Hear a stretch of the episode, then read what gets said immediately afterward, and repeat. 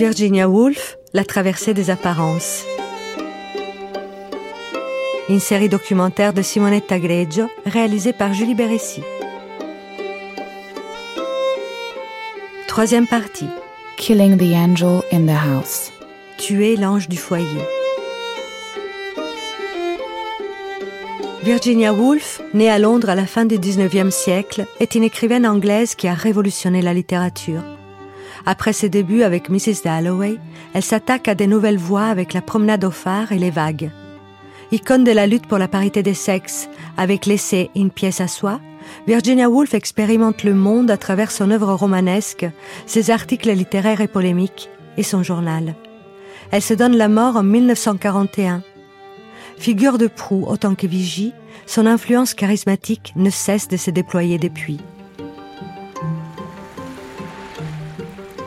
Le prix modeste du papier est la raison pour laquelle les femmes commencèrent par réussir en littérature avant de le faire dans d'autres professions.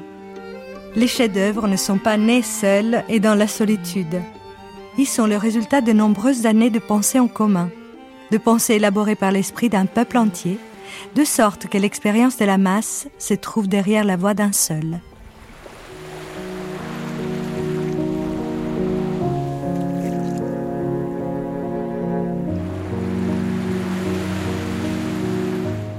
Virginia, papillon aux ailes froissées, assise au bord de sa chrysalide brisée, observant l'eau lente d'un ruisseau.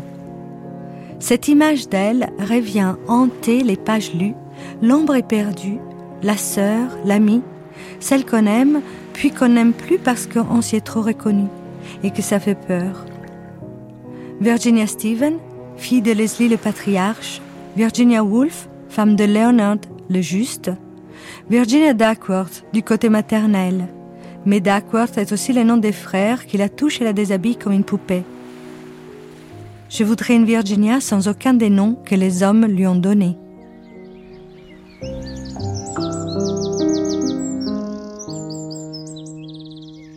For these little voices, the bee, the fly, the leaf that taps, the pod that breaks, the breeze on a grass top bending by, the shrill quick sound that the insect makes.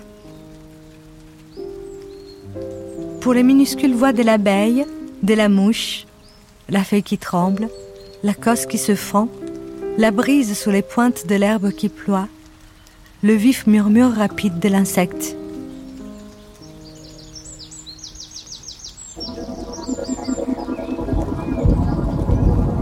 Reconnaître sa douleur, la distinguer, l'aimer au premier regard, en être subjugué, l'accueillir, s'y plier, la ployer en soi, la couver. Savoir que c'est à travers elle que l'on verra plus bleu le ciel, comme au travers des larmes, une lumière fracturée. La première fois que je l'ai vue, je l'ai reconnue.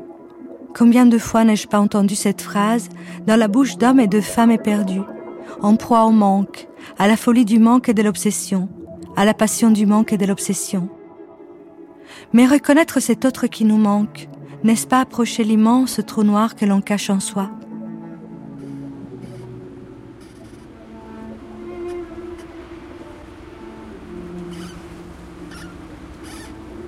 Il lui faudrait revenir à tout cela, elle le savait bien. Mais pour l'instant, elle avait besoin de pleurer. Cachant son visage, elle sanglotait maintenant avec moins de nervosité. Ses épaules se soulevaient et s'abaissaient sur un rythme régulier. C'est ainsi que son mari la trouva quand il vint la rejoindre après avoir marché jusqu'au sphinx de pierre polie et s'être heurté au passage à un marchand de cartes postales. Il s'approcha lui posa la main sur l'épaule et dit ⁇ Ma chérie ⁇ Son intonation était suppliante. Mais elle écarta de lui son visage fermé, ce qui voulait dire ⁇ Il est impossible que vous compreniez. The Voyage Out, la traversée des apparences.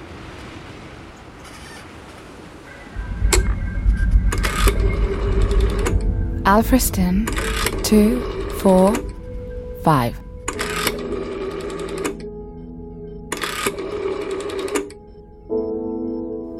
Hello? Hello, Nessa? Virginia, dans une lettre à sa sœur, confie à Vanessa que Leonard s'est entraîné à se mettre totalement à l'écart de tout sentiment personnel. La question des enfants, notamment, est un abîme de silence entre eux. Pour autant que nous le sachions. Décision de Léonard, pas d'enfant. Virginia répondait pourtant dans une lettre à Violet Dickinson qui lui avait offert un berceau. Mon enfant dormira dans ce berceau, j'en suis certaine. Et mes gamins joueront dans les prés autour de ma nouvelle demeure. Que s'est-il passé entre le moment où elle a écrit cette lettre et cet autre moment où, toujours dans une lettre à Gwen Ravera, une amie artiste, elle confie? Tous ces efforts que je dois faire afin de communiquer avec les gens dérivent en partie de l'absence d'enfants et de l'horreur qui parfois m'envahit. Je suis en colère de ne pas avoir forcé Leonard à prendre le risque d'avoir des enfants malgré l'avis des médecins. Un peu plus de maîtrise de moi-même et nous pourrions avoir un garçon de 12 ans, une fille de 10. Cela me rend toujours misérable aux premières heures du matin.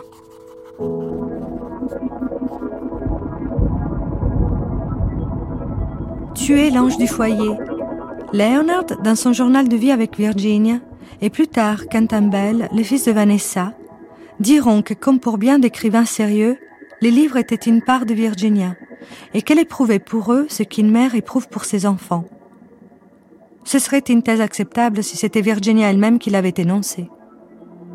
Qui a émis la sentence d'interdiction d'enfants Les médecins? Virginia? Leonard? Ou les deux époux, la main dans la main? Ce qui est très triste, on revient à la connaissance médicale de l'époque. Les médecins, ils en ont quand même consulté plus d'un. Claire Davison, professeure d'études modernistes. À propos justement de la gynécologie, de la vie de femme, de la maternité, tous les médecins ont insisté que la maternité risquait de faire déclencher d'autres crises euh, de, folie. Et donc Leonard n'a jamais, jamais voulu prendre ce risque. Dans les années 70, quand on a commencé à connaître tout ça euh, grâce aux journaux qui ont été publiés la première fois, les premières critiques féministes américaines ont été impardonnables avec Leonard pour avoir pris cette décision, pour avoir imposé donc la stérilité à sa femme et d'avoir contrôlé son corps.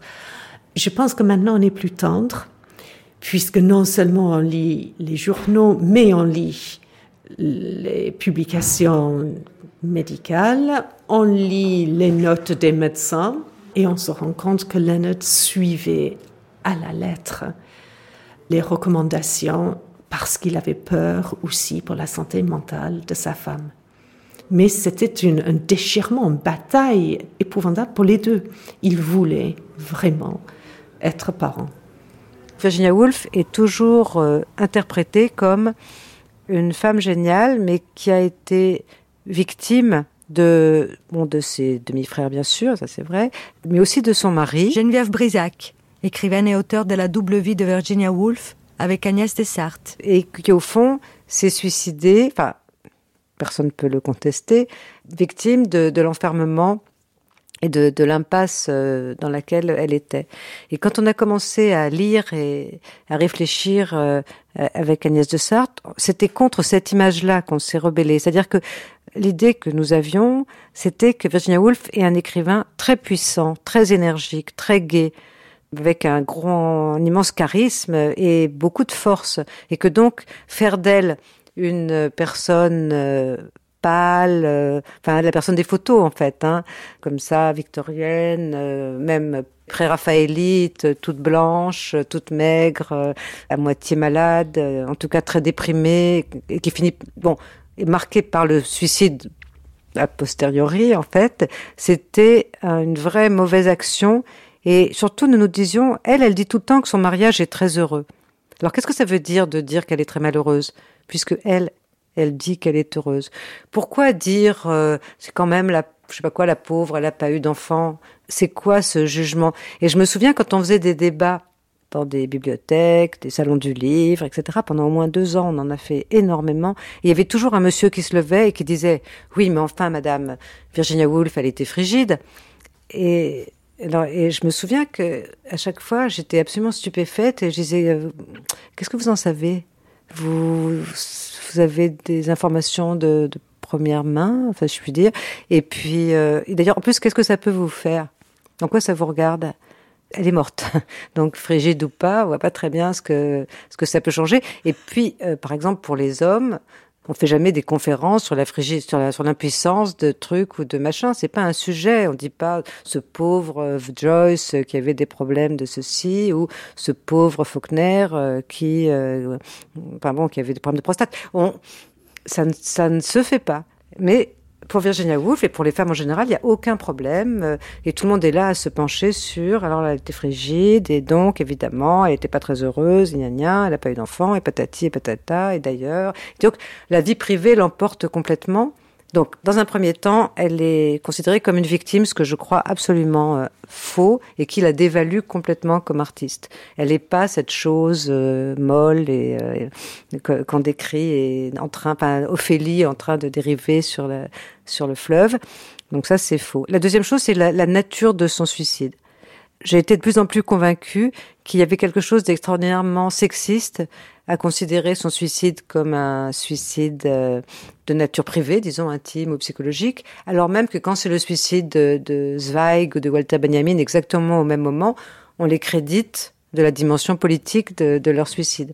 Alors, je dis pas qu'un suicide politique c'est mieux qu'un suicide euh, intime. Non, simplement, c'est une façon de tirer le destin, euh, son destin vers du privé, alors même qu'elle dit elle écrit des textes, et vous le savez bien, là-dessus, en disant la vie intenable, il y a Hitler, qu'est-ce qu'on va devenir, c'est la guerre, les bombardements, il y aura plus de lecteurs, le monde va s'effondrer, euh, et s'il y a plus de lecteurs, alors on ne peut plus écrire, puisqu'elle est très obsédée de ça, que n'a pas de sens d'écrire s'il y a plus de lecteurs. Et donc je pense qu'il y a une dimension politique et politique antifasciste qui a été très sous-estimée. Dans un monde qui contient le temps présent, rien ne devrait être nommé, de peur que ce nom même ne transforme les choses. Laissons cette berge exister.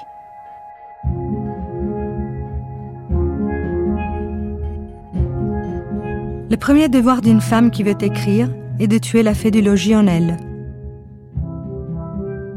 La vie n'est pas linéaire. Nous sommes faits de strates, granit, puis roches friables, sable, pluie, poussière d'étoiles, fossiles, encore pluie. On peut nous lire en transversal, on peut nous découper pour nous décoder.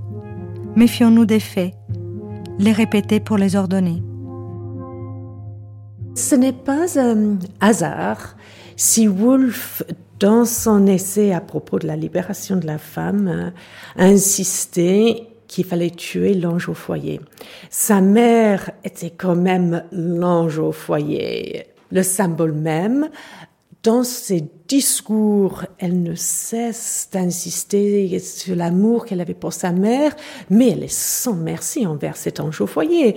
Il faut prendre l'encrier, il faut le lancer à la tête l'ange, il faut l'éliminer, faute de quoi on ne devient pas écrivain.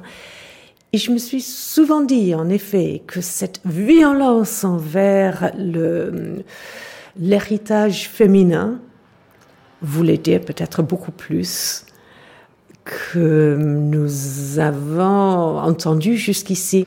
On est peut-être étonné de l'entendre dire que c'est, elle avait besoin que ses parents meurent pour écrire, ce qu'elle avoue aussi de façon très honnête, dans quelque part dans toutes ces étapes de libération ce carcan du victorien, du parent, de cette espèce de, surmoi qui pesait sur elle, elle était consciente de sa présence, mais consciente aussi du besoin de s'en débarrasser.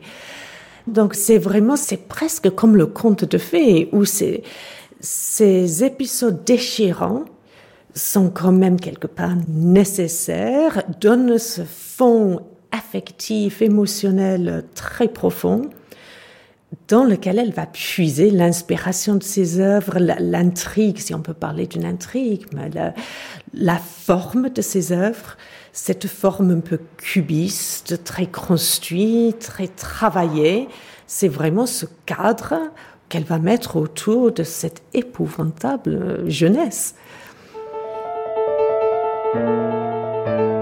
Extrait de Profession féminine de Virginia Woolf.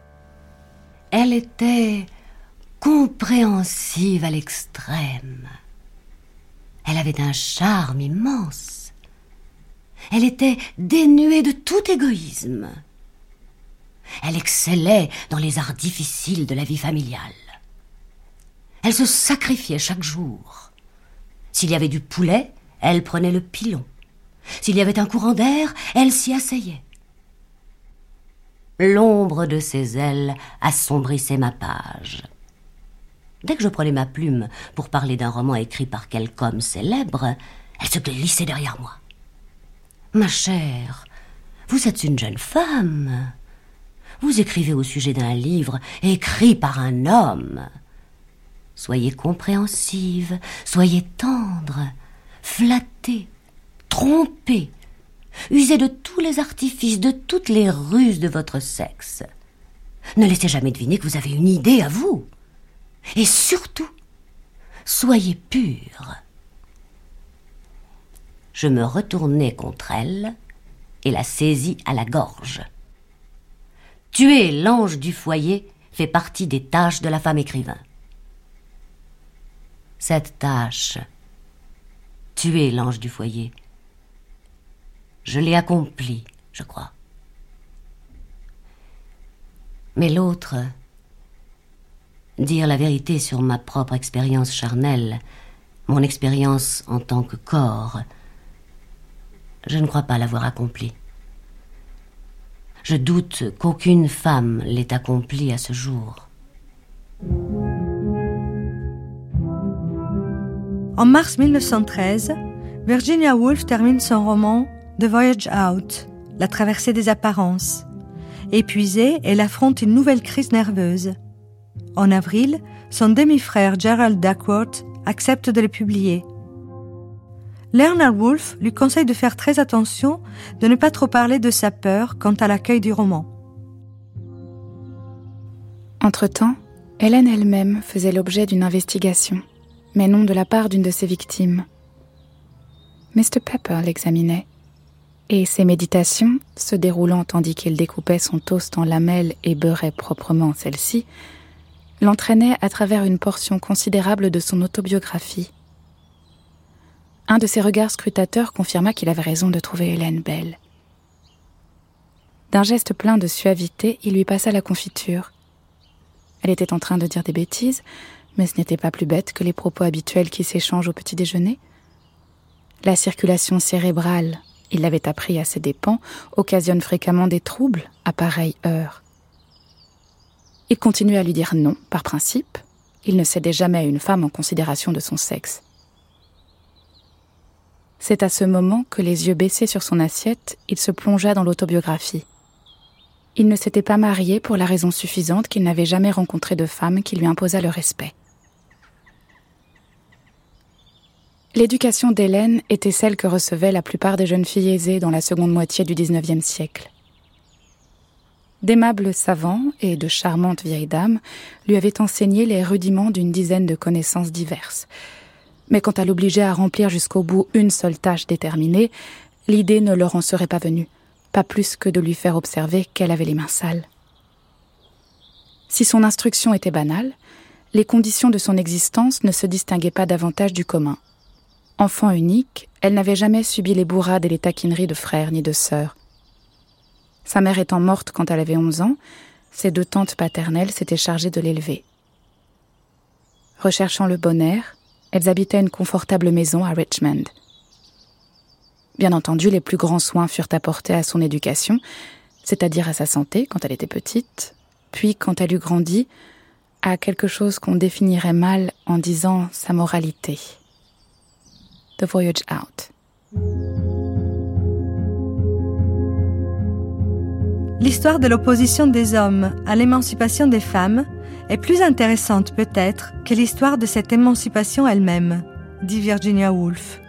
Plus précisément, derrière cette peur d'une féminisation de la société qui menacerait les hommes dans leur virilité traditionnelle, dit-elle, se mise la hantise de la perte du pouvoir des hommes sur les femmes et d'abord sur leur corps. Janvier 1910.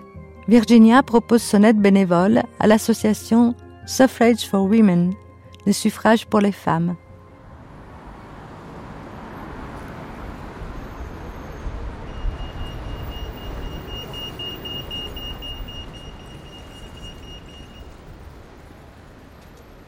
My name is Helen Pankhurst. I am a uh, women's rights activist. Je m'appelle Helen Pankhurst. Je suis um, militante des droits des femmes et activiste pour le développement um, international. Ma marque de fabrique, c'est mon nom de famille. Je suis une descendante de la famille Pankhurst, des suffragettes très célèbres qui militaient pour le droit de vote et le droit de siéger au um, Parlement il y a plus d'une centaine d'années. C'est à cette période qu'on a commencé à uh, parler des questions principales concernant les droits des femmes.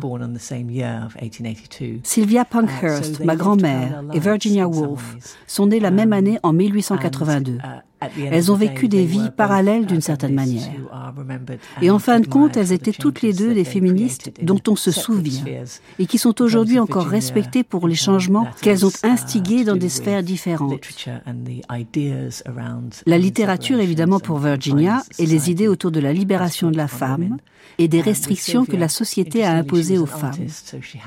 Du côté de Sylvia, ce qui est intéressant, c'est qu'elle était une artiste peintre. Uh, Alors évidemment, elle posait un regard culturel sur l'inégalité, notamment les inégalités sociales, les questions de classe et les difficultés que rencontraient les femmes de la classe ouvrière. Un grand nombre de ces tableaux représentent des ouvrières, la poissonnière, la potière, la cordonnière. Mais mon aïeul était vraiment célèbre à cause de son combat pour l'obtention du droit de vote pour les femmes.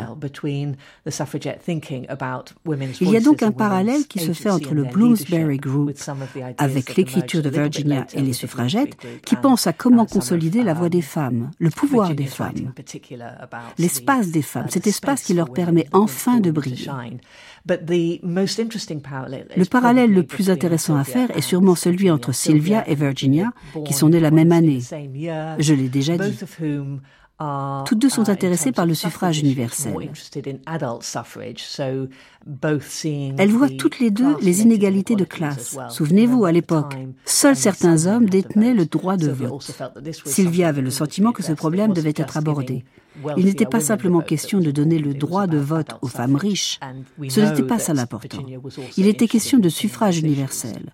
Et nous savons que Virginia s'intéressait à ces questions.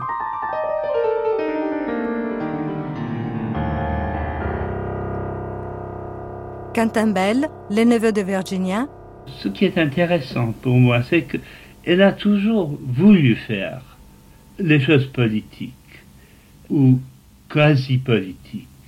Toute jeune femme, euh, elle allait dans l'école pour les, pauvres gens enseigner la littérature anglaise. Ce qui tout de même n'était pas commun, ce n'était pas tout le monde qui faisait des choses pareilles. Plus tard, elle travaillait euh, en écrivant, euh, en faisant les enveloppes, la correspondance de, euh, mouvement des femmes pour le, vote, n'est-ce pas, le suffrage. Plus tard, elle travaillait avec le Women's Cooperative Guild, encore un peu la même chose, mais avec les idées syndicales avec. Et, enfin, elle était, elle était secrétaire du petit parti politique de Rodmell, euh, le Parti socialiste là. Elle n'était pas faite pour ça. Elle était maladroite euh, dans les affaires politiques. Et ça l'ennuyait. Elle n'aimait pas beaucoup euh, les, politiciens, à part son mari naturellement. Mais elle continuait tout de même. Elle avait un sens, une conscience politique. Elle croyait à la nécessité de faire quelque chose. Mais elle n'avait pas de dents pour la politique. Elle était, maladroite, ça, ça, ne marchait pas. Dans les comités, elle, avait des idées euh, qui n'étaient pas pratiques, qui, qui étaient plutôt fantaisistes ou personnelles. Elle avait une conscience politique, mais elle n'avait pas le sens de la politique. C'est l'art du possible, disait Talleyrand, je crois. Ah, elle, elle, ne comprenait pas le possible, c'est plutôt l'impossible qu'elle comprenez. Et les mots de Virginia Woolf résonnent encore avec beaucoup de puissance. Je pense que c'est pour cela que nous sommes toujours aussi fascinés par elle. C'est pourquoi elle a toujours ce retentissement. Ces mots mettent en lumière les frustrations des femmes considérées comme subordonnées. Ces mots mettent en perspective les structures sociales inégales et les possibilités nouvelles. Um, et celle même de la manière d'écrire un récit, celle de raconter la vie d'une personne, les outils que nous utilisons. Elle expérimentait des structures d'écriture différentes.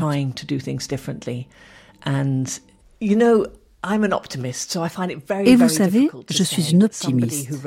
Je trouve cela difficile de m'avouer qu'il y a 100 ans, on a écrit quelque chose de révolutionnaire pour la pensée, pour la manière de vivre, si révolutionnaire qu'aujourd'hui encore nous n'y sommes toujours pas arrivés. C'est vraiment difficile d'accepter que 100 ans plus tard, on est toujours dans la bataille, que ces idées de déconstruction des normes de la société, ces dinosaures, ces valeurs traditionnelles sont plus oppressantes que jamais. are Je ne veux pas, je refuse de le dire. Um, je ne veux simplement pas le dire. Bon, ceci dit, on voit clairement le pouvoir de ces dinosaures. Vous savez, globalement, les hommes au pouvoir dans le monde entier imposent toujours ces valeurs traditionnelles, ces normes de famille traditionnelles. Ils se battent pour que le monde fonctionne encore comme ça. Le Bloomsbury Group fonctionnait de manière nucléaire. C'était un petit groupe très isolé. Maintenant, ce sont des groupes plus larges qui se battent pour la fluidité du genre, par exemple. C'est un combat transversal, alors que le Bloomsbury, à l'époque, n'était qu'un tout petit noyau qui voulait changer les choses.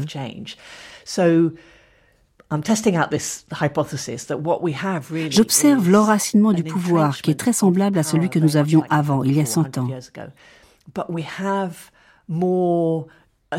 Bien que nous ayons maintenant beaucoup plus de personnes qu'avant qui pensent le monde d'une autre manière et qui parfois arrivent à unir leurs forces.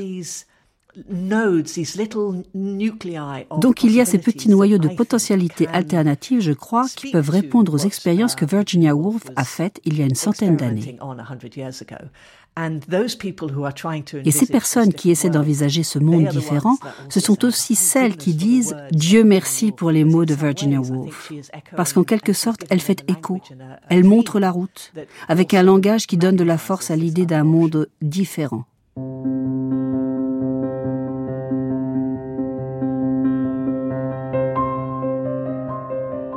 Puisque dans nos vies tout est aller-retour, puisque cette ligne de continuité recherchée par Virginia Woolf dans son journal n'était, en réalité, que le fil tenu de l'écriture.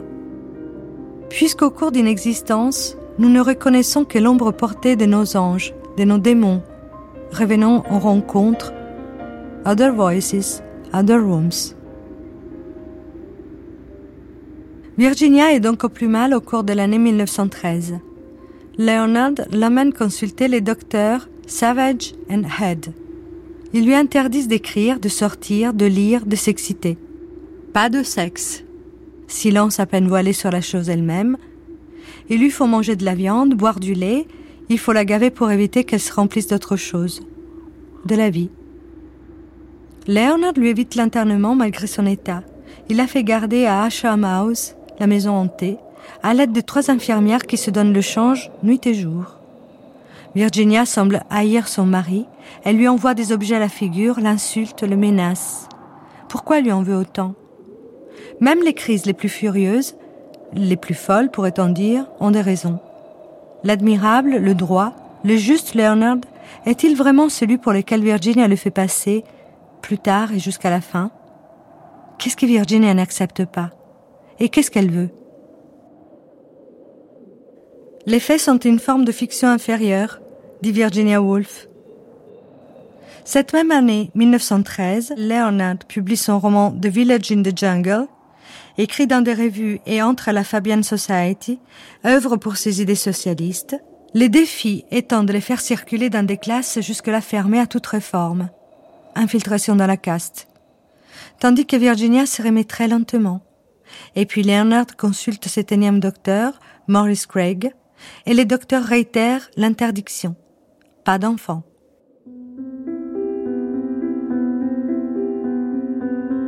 Papillons blancs dansant les uns au-dessus des autres, et de leurs blancs tourbillons floconneux formant une colonne de marbre brisé au-dessus des plus hautes fleurs.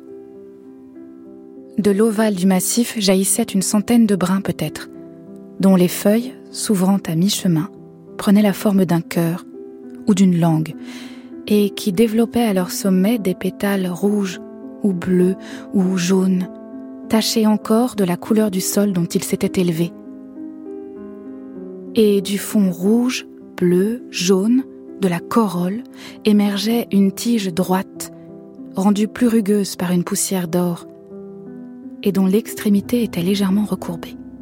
Les pétales étaient assez larges pour que la brise d'été les remuât, et quand ils bougeaient, les lueurs rouges, bleues et jaunes se mêlaient les unes les autres, teintant un peu de terre brune d'une tache de couleur, puis d'une autre.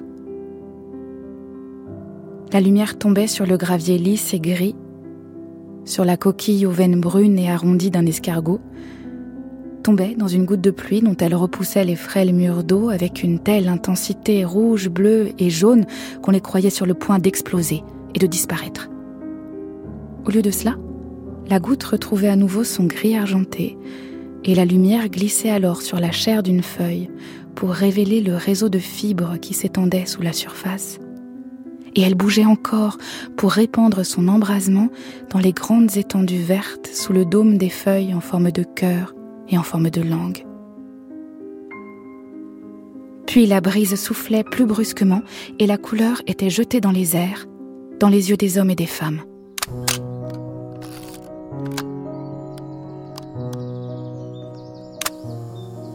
Julian Bell, le fils de Vanessa, tout petit, en robe de fille, avec un chapeau de fille sur la tête, assis sur l'herbe, les jambes écartées devant une Virginia en robe blanche.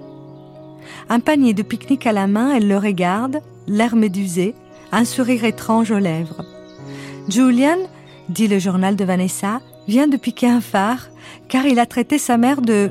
Là, un blanc dans le journal. Bitch, peut-être? Sa mère lui a répondu Hush Va-t'en, petit monstre.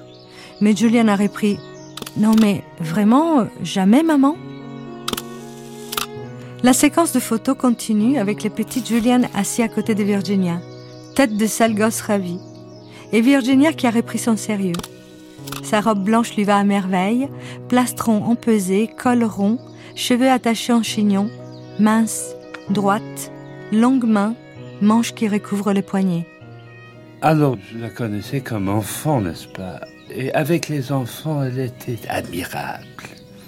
C'était une personne qui n'avait pas de difficulté à se mettre au niveau des enfants. On ne s'apercevait pas qu'elle se mettait nulle part. Elle était comme un enfant. Elle entrait dans les jeux, elle entrait dans les fantaisies. Et elle vous faisait raconter des choses. Elle aimait toujours poser des questions à tout le monde. Elle disait Qu'est-ce que tu faisais ce matin quand tu t'es levé? Qu'est-ce que tu as mangé pour votre breakfast? Euh, Qu'est-ce que tu fais à l'école? Raconte-moi des histoires. C'est toujours elle qui veut que nous, les enfants, racontent les. Ce n'est pas elle qui raconte. Merveilleux. C'était la plus bonne, la plus charmante et tante imaginable.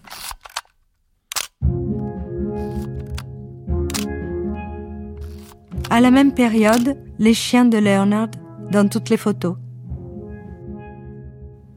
Je me souviens qu'allongée au bord d'un creux, j'attendais que elle vînt aux champignons. Lorsque, apercevant un lièvre qui bondissait sur la pente, je me dis tout à coup Voilà la vie sur Terre. Je crus percevoir combien tout était bien du domaine de la Terre, et me voir moi-même, avec les yeux d'un visiteur venu de la Lune, comme une sorte de lièvre évolué. La vie est bonne à de tels instants. Mais je ne puis retrouver cette étrange impression que j'ai eue, que c'était la vie sur Terre vue de la Lune. Les Wolves font leur voyage de noces en Provence, en Espagne et en Italie. Leonard écrit un autre roman, The Wise Virgins, les Vierges Sages, où le couple du juif Harry Davis et de la grande bourgeoise Camilla Lawrence est inspiré de celui qu'il forme avec Virginia. Harry Leonard se demande si Camilla Virginia n'est pas frigide, incapable d'amour. Lui est à la recherche d'une férocité de l'amour, une flamme qui les unirait. Harry Leonard ne pense qu'au sexe et elle à la romance. Dans son journal, Virginia écrit ses commentaires à propos du texte Les Vierges sages de Leonard. Très bon sous certains aspects, très mauvais sous d'autres. Au moment de leur mariage, Leonard avait, avait l'idée que tous les deux euh, vivront en, écrivant des romans. Il a écrit ce roman, je crois, juste au temps où il était amoureux, fiancé avec Virginia. Et puis ça a très bien marché. Il a, il a écrit un autre roman après, euh, dans les premières années de leur mariage. Et cela s'est paru le 4 août 1914. Alors c'était un mauvais moment pour un roman.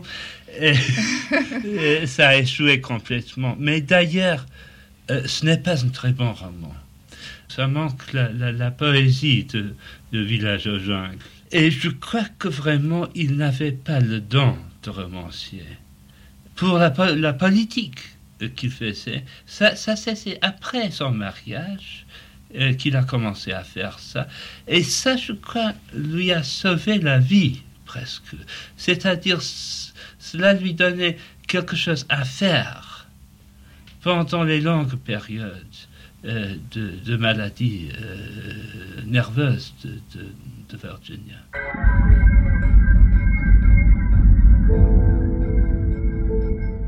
Évangile selon saint Matthieu 25, 1, 13.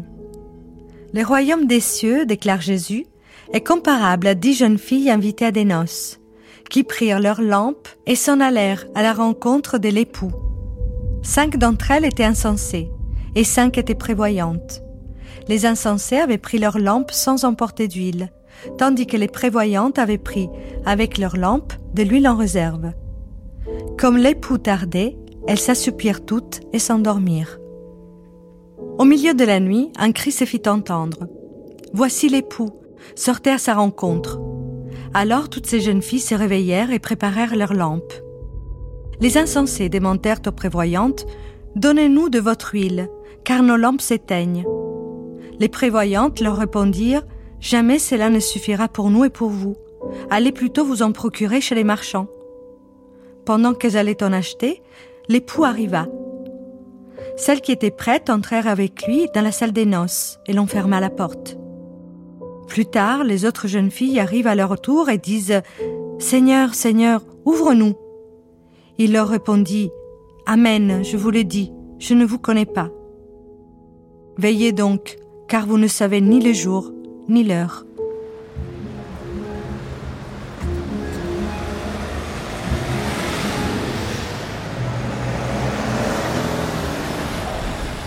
1915, les Wolves emménagent à Hogarth House, Paradise Road, à Richmond. Ils achètent une presse à main pour imprimer des textes. C'est le début de leur maison d'édition Hogarth Press. Je suis assise, déconcertée et déprimée par une vie muette et amortie passée en banlieue, écrit Virginia.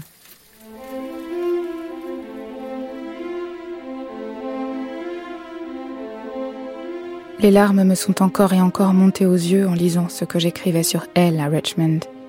Nos disputes, et comment il s'est glissé dans mon lit avec une bouillotte et... Je ne sais pas. Le sentiment de tout ce qui est emporté à jamais par le courant, inconnu pour toujours, l'étrange impression que le passé engloutit une trop grande partie de nous-mêmes. So, in 1915, almost 33rd birthday, Helen Sathworth, professeure de lettres à l'université d'Oregon. Alors, en 1915, à bientôt 33 ans, Virginia parle dans son journal de trois choses qu'elle et Leonard vont faire. Habiter Hogarth House, acheter une presse d'imprimerie et adopter un bulldog qu'ils appelleront John. Um, La troisième chose, ils ne l'ont pas faite, mais les deux autres aussi.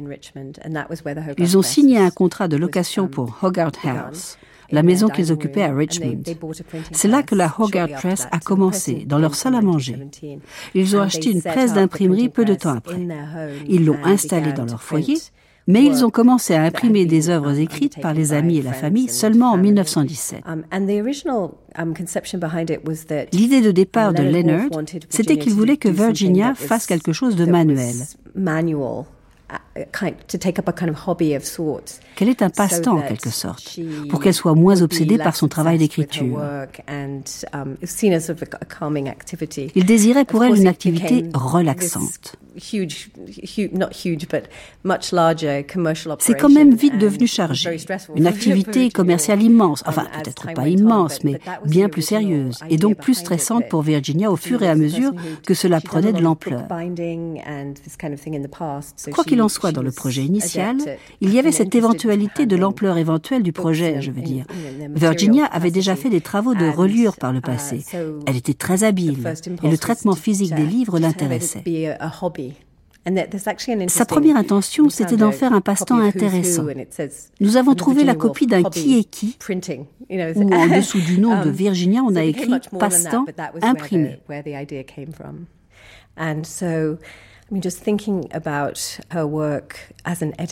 Évidemment, Leslie Stephen, son père, a eu une énorme influence sur elle à ce niveau-là. Il était l'éditeur du um, Dictionnaire national des biographies et Wolfe a grandi dans ses énormes travaux.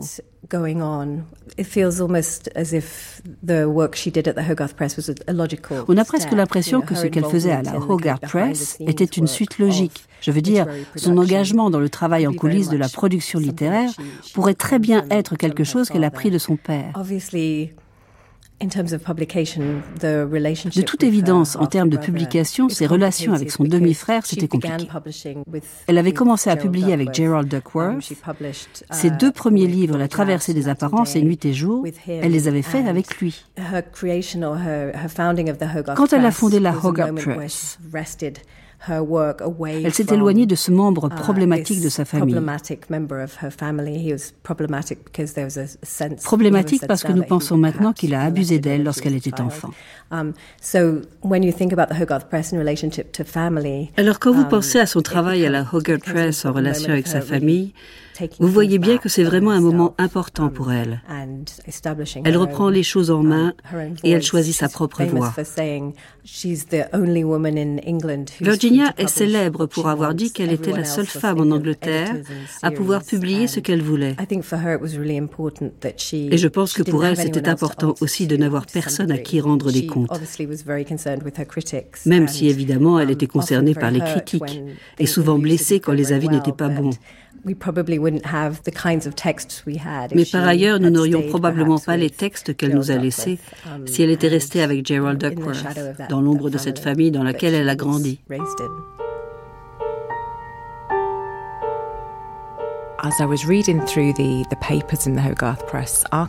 Nicola Wilson, professeur à l'université de Reading en Grande-Bretagne. Alors que je consultais les archives de la Hogarth Press, j'ai été frappé par l'énormité de la correspondance entre Leonard Woolf et la Société des livres, premier club de livres du moins institué en Grande-Bretagne en 1929. Je voulais en savoir plus sur leur identité. Pourquoi les Woolf étaient-ils si proches de ce club Ça remettait totalement en question l'idée que je me faisais du genre de um, publication des Woolf à la Hogarth Press, leur maison d'édition. La Société des livres était une structure commerciale. Ils avaient un comité de sélection, une équipe qui choisissait un livre tous les mois, envoyait ensuite à des milliers de lecteurs. C'était intéressant de voir à quel point Leonard voulait vraiment collaborer avec eux. C'était une façon novatrice de distribuer les livres pendant l'entre-deux-guerres et les Woolf avaient très envie d'ouvrir leur lectorat. Le livre de Vita Sackwell West, The Edwardians, avait été élu par le comité de la Société des livres, tout comme certains romans de William Plummer et même Flush de Virginia Woolf elle-même. À l'origine, les Woolf avaient envisagé de vendre Flush, un livre assez court, l'histoire de la poétesse Elizabeth Browning racontée par son chien, um, pour 5 shillings.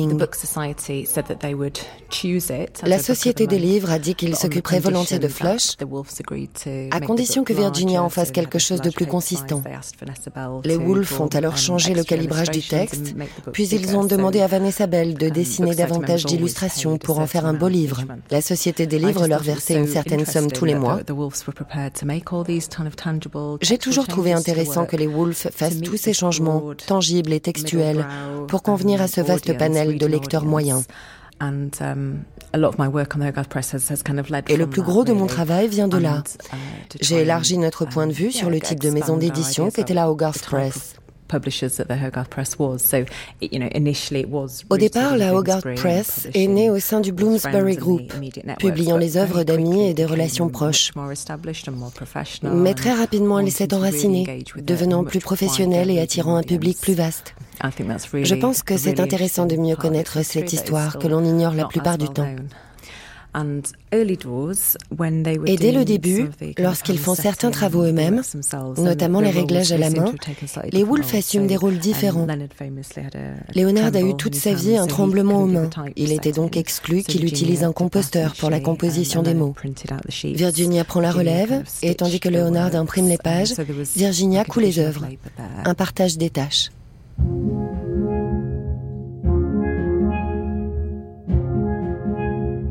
En 1917, Lytton Strachey, l'ami du cœur de Virginia, lui présente Catherine Mansfield, écrivaine néo-zélandaise. Virginia écrit J'étais fascinée et elle intimidée. Je la trouvais sans intérêt, elle me trouvait prétentieuse. Mais elle avait une qualité que j'adorais et dont j'avais besoin. Je pense à sa vivacité, à sa réalité, au fait qu'elle avait côtoyé des prostituées, alors que moi, j'avais toujours été respectable. Catherine Mansfield lui parle du stream of consciousness.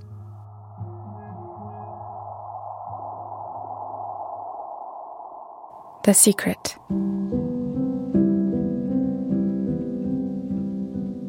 In the profoundest ocean, there is a rainbow shell.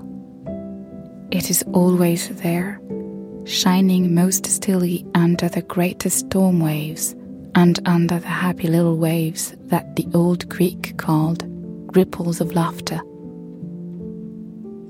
As you listen, the rainbow shell sings in the profoundest ocean. It is always there, singing most silently. Tout au fond de l'océan gît un coquillage arc-en-ciel.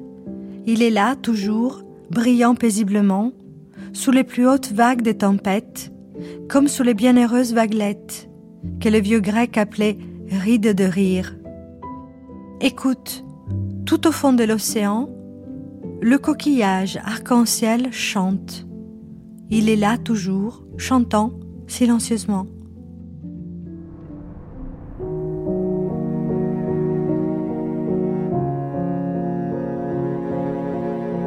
Catherine Mansfield la seule écrivaine capable de raconter un rayon de lune sur un poirier en fleurs et de rendre jalouse Virginia Woolf.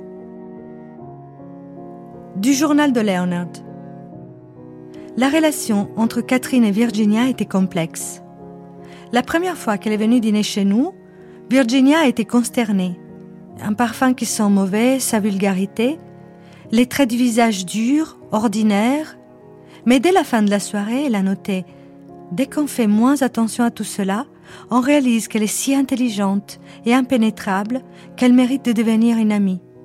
Une étrange amitié, fondée sur une profonde compréhension de l'autre, a fini par les réunir.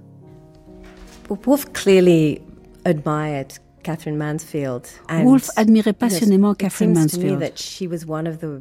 Il me semble qu'elle est l'une des auteurs avec lesquels Woolf s'est senti le plus en compétition de toute sa vie. Mais clairement, la publication des travaux de Catherine Mansfield à la Hogarth Press est un moment révolutionnaire. La presse n'existait que depuis peu de temps. C'était une époque pendant laquelle Woolf imprimait les livres à la main, les composant elle-même. C'est étonnant, n'est-ce pas? car Woolf publiait les textes de sa rivale. Elle le faisait formellement, manuellement. Elle était impliquée tout entière dans cette tâche. Il faut reconsidérer leur relation, la relation entre l'écriture de Woolf et celle de Mansfield. Réfléchir aussi à l'implication totale de Woolf en relation aux écrivains qui lui étaient contemporains. Réfléchir au fait qu'elle était concernée professionnellement, qu'elle comprenait qui ils étaient et comment ils travaillaient. Elle avait des relations très intimes avec leur écriture. Mansfield et Woolf avaient des relations souvent compliquées. Mansfield a écrit une critique de Nuit et Jour que Woolf n'a pas appréciée. Et je pense que cela a eu une influence sur l'écriture de la chambre de Jacob, peut-être de manière positive.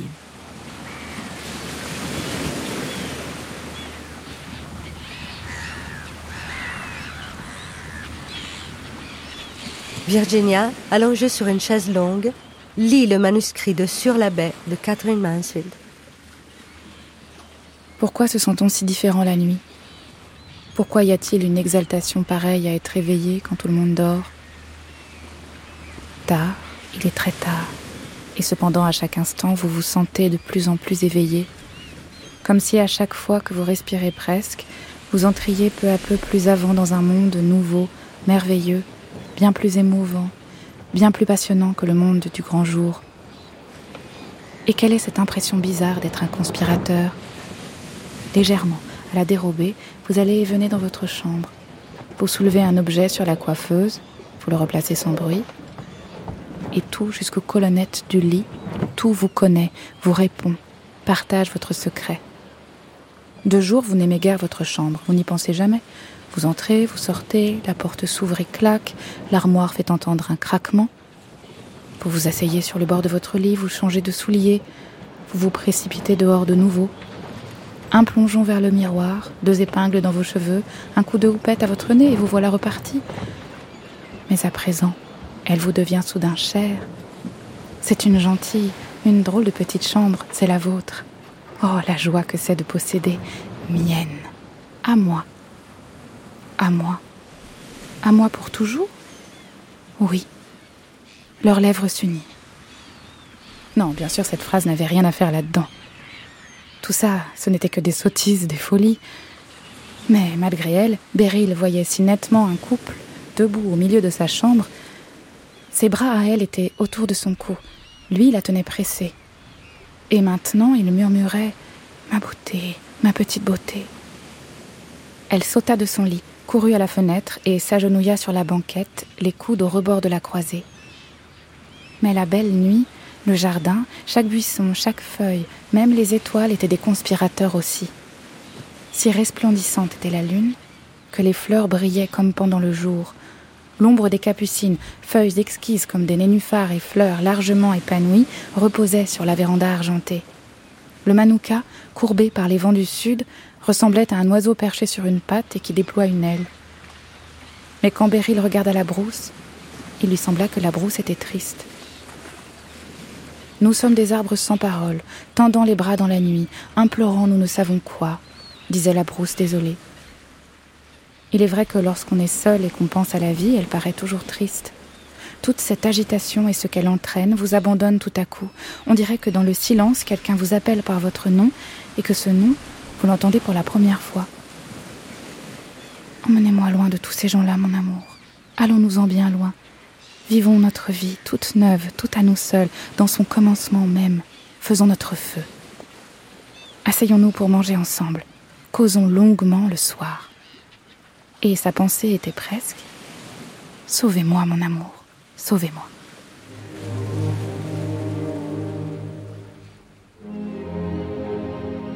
Mais Catherine Mansfield dit aussi Ce que tu as essayé de faire depuis que tu m'as épousée, c'est d'obtenir ma soumission, de me transformer en ton ombre, de te reposer sur moi si complètement que tu n'aurais qu'à me regarder pour lire l'heure exacte inscrite sur moi, comme si j'étais une pendule. Tu n'as jamais été curieux de moi. Tu n'as jamais cherché à explorer mon âme. Non, tu voulais que je m'établisse au rythme de ton existence paisible. Oh, comme ton aveuglement m'a outragé.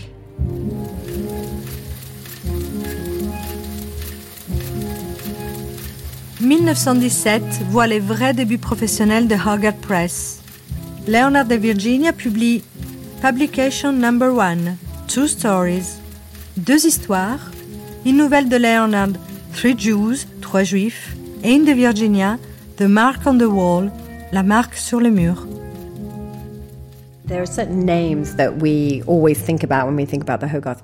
Il y a tout de suite des noms auxquels on pense quand on parle de la Hogarth Press. La Hogarth a publié Freud, et évidemment toutes les œuvres de Woolf après 1922, quand elle a quitté Duckworth. Mais aussi une gamme d'auteurs tellement vaste et dans des domaines si différents. Ce n'était pas seulement de la littérature et de la poésie, c'était de la politique également. Leonard avait une importance capitale en ce qui concerne l'apport d'auteurs venant du domaine des sciences politiques, des auteurs qui analysaient les événements de l'époque. Mais ils ont publié aussi un manuel de bienséance, des textes sur la santé, d'autres liés à l'éducation, des pamphlets, de longs romans, et oui encore, beaucoup de poésie.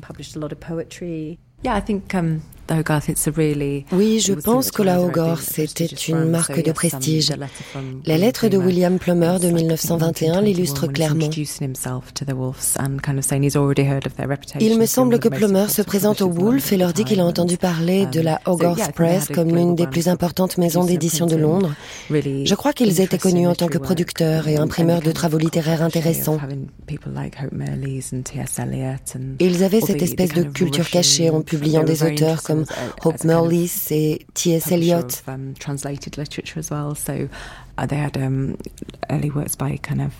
Ils voulaient publier également des œuvres étrangères. Ils ont d'ailleurs édité Tolstoï et Dostoïevski. Ils ont eu un rôle important dans l'introduction de la littérature russe auprès des lecteurs anglophones dans les années 20. Ils cultivaient un certain prestige de toute évidence à travers le réseau du Bloomsbury, bien sûr, mais aussi par le réseau Fabian de Leonard et par leur connaissance politique, ce qui leur donnait une image séduisante et prospère. Quand il publie Orlando de Virginia Woolf en 1928, elle écrit à son ami Hugh Paul en disant qu'il s'occupera du best-seller aussi bien que William Heinemann. Ils ne sont pas juste une petite presse, ils produisent des milliers de copies d'œuvres distribuées à travers le monde. Dans les carnets de commandes figurent des librairies indiennes, ainsi que d'autres colonies anglophones comme l'Australie, la Nouvelle-Zélande et le Canada. Um, Ils développaient leur production à l'échelle mondiale. Ils ont commencé avec une liste d'abonnés composée d'amis et de gens qui acceptaient de payer une certaine somme pour recevoir les livres qu'ils imprimaient. Mais très rapidement, ils ont commencé à toucher un lectorat bien plus large, ce qui, encore une fois, remet en question ce qu'on croit savoir à propos de Virginia Woolf, du type d'écrivain qu'elle était et du type de texte que publiait la Hogarth Press. Je pense qu'il faisait partie de ce développement des presses privées de la fin de la Première Guerre et pendant la période d'entre-deux-guerres. Ils ont été inspirés par la presse Omega de Roger Fry et ils ont eux-mêmes inspiré d'autres petites presses comme la Season Press de Laura Riding et Robert Graves. Mais la Hogarth Press est particulièrement intéressante parce qu'ils ont survécu à toutes ces petites presses modernistes qui ont surgi d'un coup et n'étaient pas commercialement viables. Leonard Woolf avait travaillé pour l'administration coloniale et il était très organisé en ce qui concerne les affaires et la gestion. Je pense que c'est parce qu'ils avaient cette polyvalence de l'essai intellectuel à l'œuvre grand public, plus populaire, qu'ils étaient financièrement viables et même prospères, jusqu'à ce qu'ils soient rachetés en 1946 par Chatto. Elle a quand même lu Crime et Châtiment pendant sa lune de miel. Claire Davison, professeure d'études modernistes c'est peut-être pas euh, un choix habituel pour les lectures euh, entre amoureux, mais c'était le moment où autant Londres que Paris découvraient Dostoevsky. C'était ce moment de passion. À mon sens, il était peut-être trop explicite pour Woolf. Dostoevsky qui s'épanche sur les crises existentielles et les crises de l'âme, Woolf est quand même plus dans le retenu dans la poétique. En revanche, elle l'a lu comme le lisait son époque. Pour ses excès, pour son exubérance, peut-être qu'elle n'a pas su lire le Dostoevsky que nous connaissons maintenant. aujourd'hui. Elle avait toujours une préférence pour, pour Tchekhov, pour Tolstoï, toute sa vie. Elle a lu Dostoevsky en français et en anglais. Elle connaissait très très bien. Et je dirais que ce qui est le plus intéressant dans le rapport de Woolf et Dostoevsky, ce sont ses notes de lecture, puisqu'elle a pris des notes copieusement en lisant, et elle s'arrête toujours sur le personnage féminin. Ce qui, chez Dostoevsky, sont toujours les personnages mineurs, mais plus on lit les notes de lecture, plus on se rend compte que ce qui l'intéresse, en fait, c'est ça, c'est la place de la femme. Ce qui explique peut-être pourquoi, à la longue, elle s'est impatientée avec lui, puisque la femme ne joue pas un rôle suffisant, je dirais. Mais c'est surtout le roman L'idiot qu'il avait énormément hum, travaillé, je dirais, qui, qui a inspiré le plus de notes. Elle a traduit les notes de préparation de manuscrits de Dostoevsky et elle a pris à ce moment-là des notes assez copieuses sur les femmes et le fait qu'il ne leur fait pas assez parler. Elle aurait voulu les, les entendre davantage. En revanche, c'était au moment où elle prenait aussi des cours de russe. Et on voyait bien que le vocabulaire qu'employait Dostoevsky et les notes dans le marge de ces textes. Donc quand même, ça, l'a travaillé, vraiment sur le style, sur la fabrique presque de, du texte.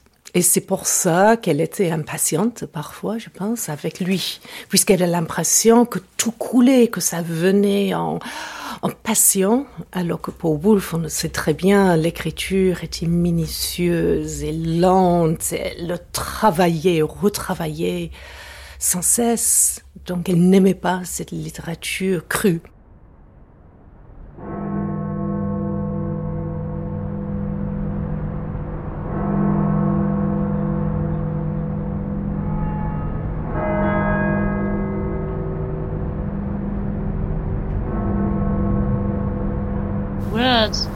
English words, are full of echoes, memories, associations, naturally.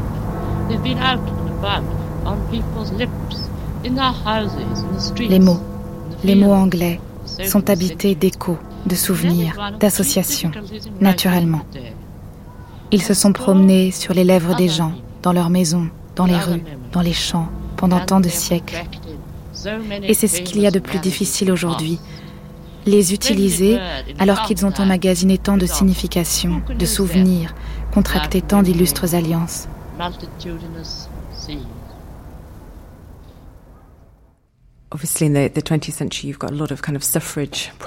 Au début du XXe siècle, um, de nombreuses presses suffragistes ont vu le jour. Ensuite, il y a eu le mouvement de libération de la uh, femme, mais la Hogarth Press se tient entre les deux en tant qu'éditeur important dirigé par une femme. C'est ça d'ailleurs qui a permis à Virginia Woolf de publier tous ses travaux personnels. Vous savez, elle parle de cette chance de ne pas avoir à penser aux éditeurs comme elle serait obligée de le faire le cas échéant. Um, La presse était associée à un nom de femme. Le fait d'être propriétaire des moyens de production, de um, posséder une presse, c'est vraiment important en termes de féminisme. Um, en même temps que la Hogarth Press, il existait un magazine comme Time and Tide qui était le premier à avoir un conseil d'administration exclusivement féminin. So that's an important comparator as well. But I think, I mean, it's still mais je pense qu'il s'agit toujours d'un modèle inhabituel. Une femme éditrice qui publie ses propres œuvres, c'est rare. Il y a de nombreux essais aujourd'hui qui reprennent les mots de Woolf dans Trois Guinées et qui parlent du fait de posséder les équipements pour faire marcher de manière autonome sa propre entreprise. J'ai des élèves qui ont travaillé sur les magazines féministes, les zines, et qui ont étudié la Hogarth Press en tant que modèle. Un modèle libérateur pour les jeunes femmes qui publient leurs propres œuvres.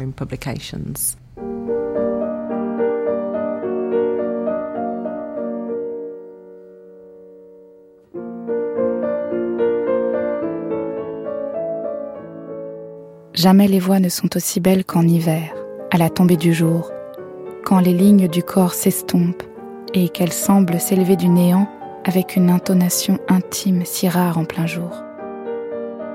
Night and Day. En mars 1918, Virginia commence à écrire un roman, un peu comme on ferait des exercices de style, dit-elle, et dont le titre est Night and Day. Le 14 avril, Harriet Shaw Weaver, féministe et femme politique bien connue, vient la voir à Hogarth Press. Elle apporte le manuscrit d'un écrivain inconnu, un jeune Irlandais qui s'appelle James Joyce. Virginia lit le manuscrit, c'est elle qui se charge essentiellement de cette tâche pour la maison d'édition. Elle sort de sa lecture révoltée. Tant de vulgarité, à quoi ça sert? Il est probable, il est même sûr, qu'elle le relu en secret. Il est probable, il est même sûr que l'on ait été fasciné. Jalouse d'Ulysse? Elle dit à Leonard qu'elle ne veut pas le publier. Pas tout de suite. I should be reading Ulysses and fabricating my case for and against. Je devrais lire Ulysse et débattre moi-même du pour et du contre. Pour l'instant, je n'ai lu 200 pages, pas encore le tiers, et été amusée, stimulée, charmée, intéressée par les deux ou trois premiers chapitres, jusqu'à la scène du cimetière. Et ensuite, dérouté, ennuyé, irrité et déçu. L'effet que vous produit un étudiant peu ragoûtant qui gratte ses boutons. Tom thinks this is on a par with War and Peace. Et dire que Tom, le grand Tom, estime que c'est comparable à Guerre et Paix. C'est un livre inculte et grossier, me semble-t-il. Le livre d'un manœuvre autodidacte, et nous savons tous combien ils sont désespérants, égocentriques, insistants, frustres, ahurissants, et par-dessus tout écœurants, confus, de mauvais goût, incultes. Journal d'un écrivain, 16 août 1922. So, um, Harriet Shaw Weaver brought the manuscript. Ce qui s'est passé, c'est qu'Harriet Shaw Weaver a apporté le manuscrit d'Ulysse au Wolf, mais ils ont décidé de ne pas le publier. Je pense qu'une des raisons pour lesquelles ils ont décidé de ne pas le faire était leur peur d'être poursuivis en justice, puisqu'à l'époque c'était dangereux de publier des textes um, considérés indécents. Les Wolves étaient impliqués dans la lutte contre la poursuite de Radcliffe Hall pour le puits de solitude. Cela se passait un peu plus tard, mais ils étaient au courant des risques um, qu'ils couraient. Virginia a dit des choses plutôt négatives à propos de Joyce.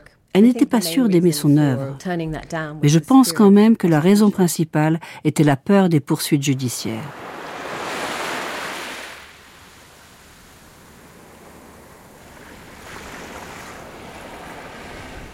Plus tard, journal d'un écrivain, 6 septembre 1922. Tuesday.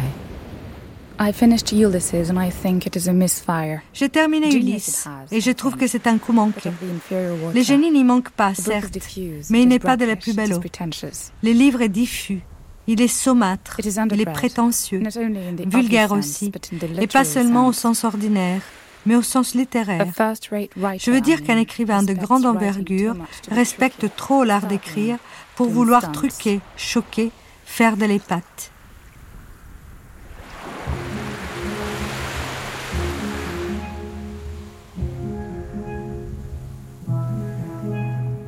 « 1919.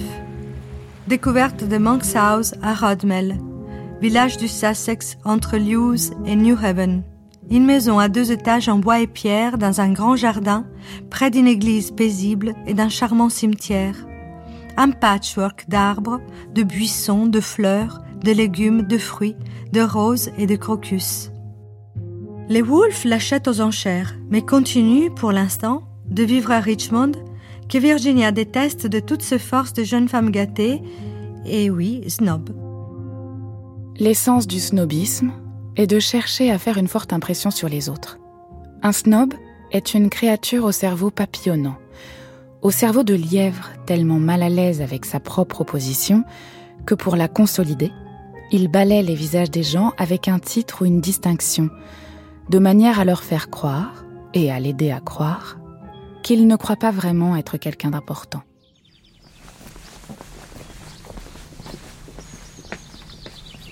Monk's House, la maison de Wolfe dans le Sussex, avec Alison Pritchard, conservatrice.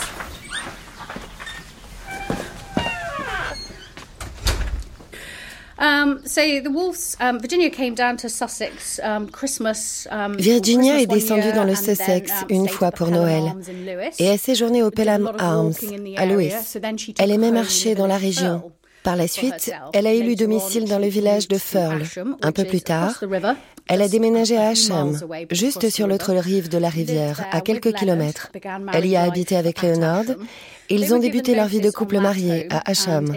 Ils ont dû quitter cette maison. Et en 1919, ils ont pu acheter Monk's House, leur toute première maison à eux dans le Sussex. Cette année, cela fera donc 100 ans qu'ils ont acheté Monk's House. Ils l'avaient remarqué en se rendant à l'église et en allant faire les courses au village qui était de l'autre côté de la route. Et ils admiraient le jardin. C'est d'ailleurs le motif principal de leur emménagement à Monk's House. Le dernier occupant en avait pris grand soin. C'était un jardinier enthousiaste. La beauté de ce domaine résidait aussi dans l'accès direct aux collines des Downs. Ils pouvaient ouvrir la grille du jardin et marcher jusqu'aux Downs en quelques instants. Virginia était une grande marcheuse. Son père était un célèbre marcheur alpin, on pourrait dire un alpiniste. Je pense qu'il emmenait ses enfants à travers les champs. Ils marchaient des kilomètres lorsqu'ils étaient enfants. Ils avaient ça dans le sang, les Stevens, marcher tous les jours. Il est important de souligner que lorsqu'ils ont emménagé ici, la maison était vraiment très rudimentaire. Je pense que les gens sont un peu choqués de la sobriété du lieu lorsqu'ils viennent ici, surtout lorsqu'ils connaissent la maison de Londres et les quartiers où ils habitaient. Même si, à vrai dire, le quartier de Bloomsbury n'était pas si bien fréquenté à leur époque. C'est un très beau quartier maintenant, avec des bâtiments grandioses en comparaison à cette maison. Leonard et Virginia étaient tous deux fascinés par l'histoire de cette maison et par les vies des gens qui avaient habité ici. Leonard a passé beaucoup de temps à faire des recherches sur l'histoire de la maison. Ils ont acheté la maison en 1919. À l'origine, ce devait être une maison de campagne pour s'échapper de Londres le week-end. Ils ont établi la Hogarth Press dans leur sous-sol. C'était leur refuge, loin de leur vie londonienne, de la société. Un lieu pour venir travailler et s'éloigner de tout. Une sorte de sanctuaire. Alors, Virginia a beaucoup écrit à propos de Monk's House. Voudriez-vous que je vous lise des citations? Parce qu'elle le dit tellement mieux que moi. Voici une citation de 1920. Décrire Monk's House reviendrait à aller à l'encontre de la littérature, ce que je ne peux pas faire ici, puisque nous n'avons dormi que par bribes la nuit dernière et qu'à 4 heures du matin, nous avons sorti une souris du lit de Leonard. Les souris ont rôdé et couiné toute la nuit. Puis le vent s'est levé. Verrou de la fenêtre cassé. Pauvre Léonard, sorti du lit pour la cinquième fois afin de la caler avec une brosse à dents. Alors je ne dis rien de nos projets à Monks, bien que la vue sur les prés jusqu'à Caburn se déploie devant moi à présent. Et les jacinthes sont en fleurs. La balade dans le verger, et être là, seul. Petit déjeuner au soleil, le courrier, pas de domestique. Comme tout ceci est agréable. Voici la phrase qui, pour nous, résume leur vie à Monk's House. Rien d'étrange ou d'exaltant n'est arrivé. Seulement la journée s'est bien déroulée, en harmonie. Une journée fructueuse ici. C'était lorsqu'elle arrivait à poser le plus de mots possible sur le papier. Léonard décrit une journée de travail type pour Virginia. Il dit qu'elle avait la régularité d'un courtier se rendant au travail. Elle avait son atelier d'écriture au fond du jardin. Elle sortait probablement tous les matins à 10 heures et travaillait le reste de la matinée. Je peux vous lire la plus belle citation à propos de sa routine journalière. C'est une lettre à Ethel Smythe, le 22 août 1929.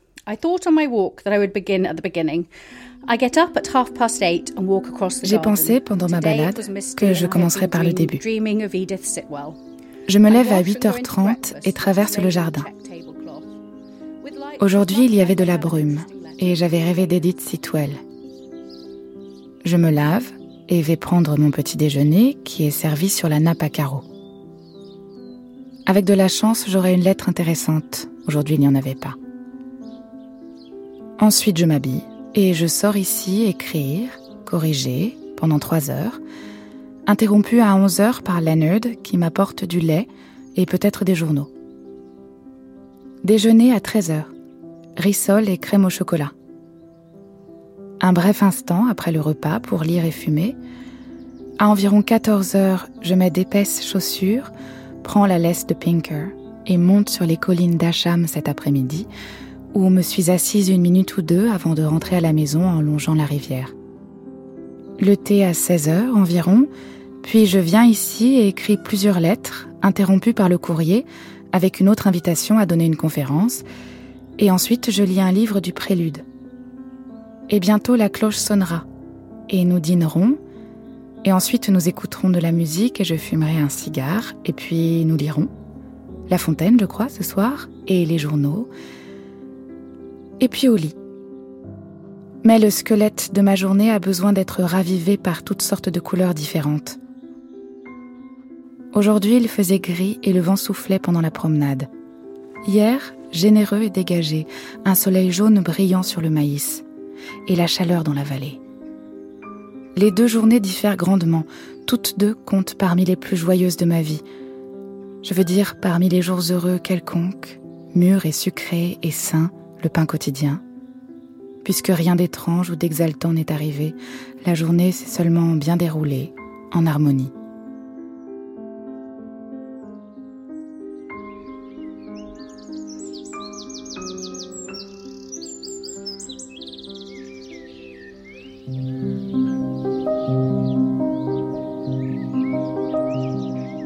Je suis si ordonnée, n'est-ce pas?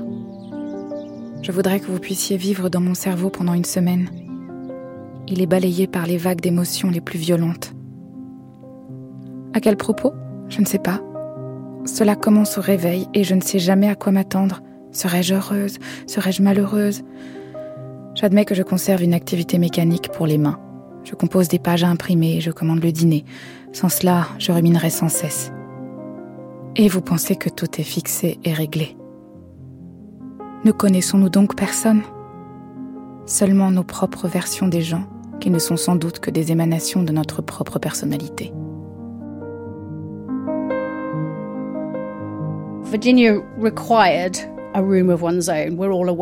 Virginia revendiquait une pièce à soi. On connaît sa fragilité mentale. Elle n'en avait pas seulement besoin, mais elle désirait ardemment un lieu où déployer son intellect, où étendre son esprit, traverser les champs à grande foulée et savourer la solitude partagée avec Léonard. La maison et le paysage sont devenus des emblèmes pour elle, des symboles de paix, de continuité de vie et aussi de régénération.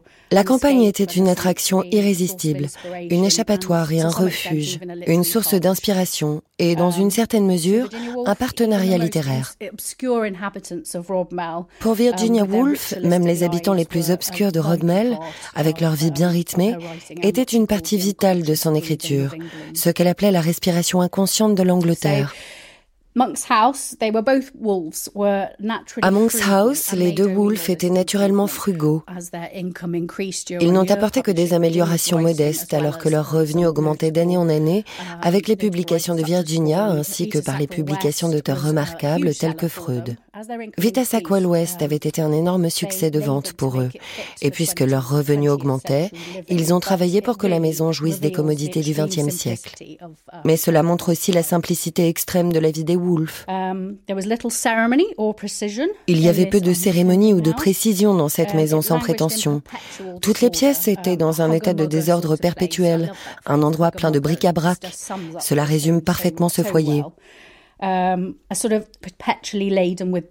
un lieu perpétuellement couvert de livres, un berceau de réconfort où se livrer au plaisir simple de la lecture, de la marche, de la musique et des conversations intellectuelles.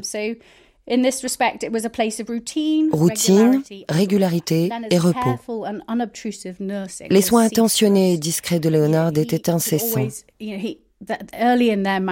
Um, Très tôt dans leur mariage, Virginia a fait une dépression. Et à partir de ce moment-là, il a développé des rituels pour gérer sa maladie. Il arrivait toujours à repérer les signes qui indiquaient qu'elle avait besoin de se retirer de la vie londonienne et de venir dans le Sussex pour se détendre, se concentrer sur le travail. Sa vigilance a fourni les conditions pour qu'elle puisse écrire. L'écriture était son désir le plus cher, le plus irrépressible. C'était sa thérapie et son um, équilibre psychique. Léonard gérait leur vie quotidienne de manière quasi obsessionnelle en archivant tout. Dans ses carnets, il donne une quantité de détails étourdissantes. Cela nous révèle son esprit, parfait contrepoint à l'imagination et à l'instabilité de sa femme. Leur mariage était basé sur la dépendance, mais c'était également la rencontre de deux grands esprits, en fin de compte, un mariage égalitaire. Il n'y a aucun doute sur le fait que c'était un mariage aimant. Certains ne veulent pas voir que c'était un mariage réussi et absolument, indéniablement très affectueux. C'était un lieu qui les a soudés, isolés du monde extérieur, protégés. Il y a une belle citation de Leonard à propos de l'atmosphère des deux foyers, à Londres et Monk's House.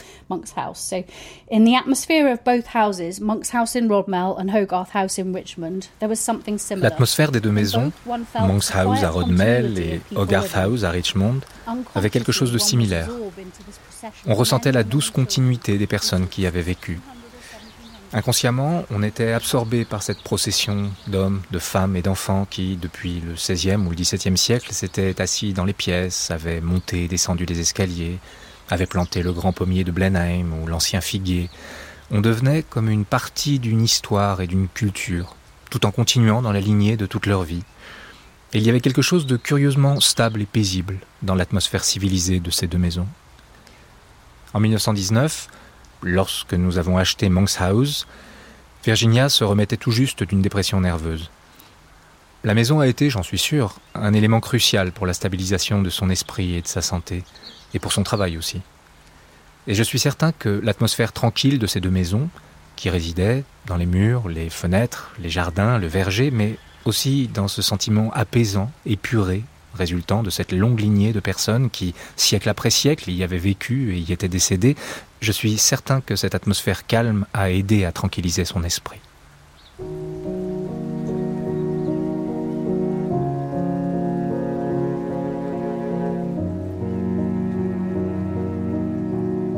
14 décembre 1922. Un dîner organisé par Clive Bell, Virginia rencontre Vita Sackwell West. Virginia a 40 ans, Vita 10 de moins. Virginia a publié trois romans, elle est déjà connue, mais Vita l'est plus encore. Elle est mariée au diplomate Harold Nicholson, dont elle a deux enfants, deux garçons, Benedict et Nigel.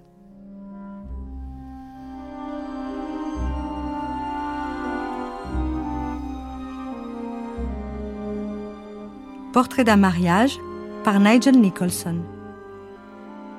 23 septembre 1923. Vita adore Harold, mais il n'y a rien de sexuel entre eux, ce qui me semble étrange chez un couple aussi jeune et aussi beau.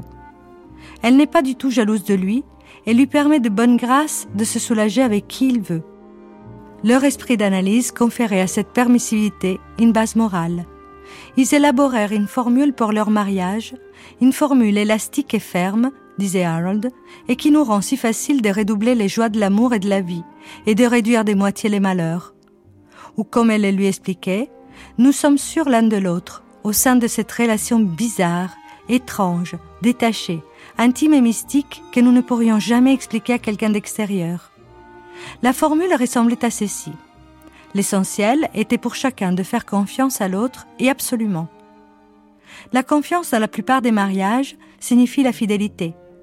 Dans le leur, cela signifiait qu'ils se diraient tout de leurs infidélités mutuelles, se préviendraient l'un l'autre de toute crise émotionnelle, et qui retourneraient, quoi qu'il arrive, à leur noyau commun.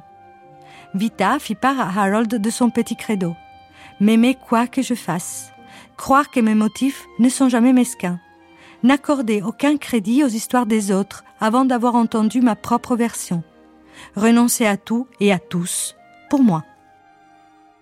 La base de leur mariage fut le respect mutuel, un amour durable et un sens commun des valeurs. Il existait pour eux des choses absolument mauvaises, et s'ils demeuraient d'accord quant à ces choses, quelle importance s'ils menaient par ailleurs des vies différentes, ou même, aux yeux du monde, des vies outrageuses. Je me rappelle qu'au temps de notre enfance, ils divisaient nos écarts de conduite en crime et en péché, règles qu'ils appliquaient à eux-mêmes. Les crimes étaient la méchanceté pour laquelle nous étions punis. Les péchés étaient si terribles que nous n'étions jamais punis en ce cas. Les rendre publics suffisait. Il n'existait que trois péchés, la cruauté, la malhonnêteté et l'indolence. Le mariage, pensait-il, était contre nature.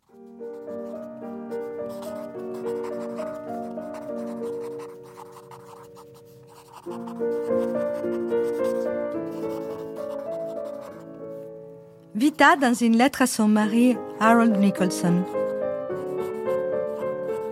J'adore tout simplement Virginia et vous feriez de même. Vous seriez totalement désarmé devant son charme et sa personnalité. Tout d'abord, on pense qu'elle a un visage assez quelconque, et puis une manière de beauté spirituelle s'impose à vous, et l'on découvre une fascination à la contempler. Je me suis rarement entichée de quelqu'un aussi fortement, et je pense qu'elle a de la sympathie pour moi. Ce qu'il y a de sûr, c'est qu'elle m'a invitée chez elle. Chérie, me voici amoureuse.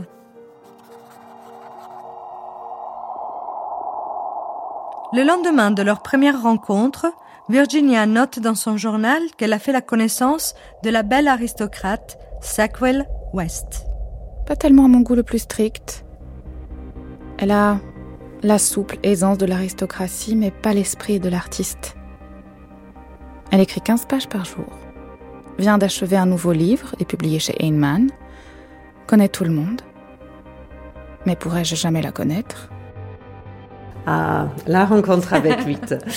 Là aussi, c'est, il y a une petite note dans son journal. Je, je me souviens plus malheureusement par cœur, mais elle note, oh, ce soir, j'étais assise lors d'un dîner à côté d'un grenadier moustachu.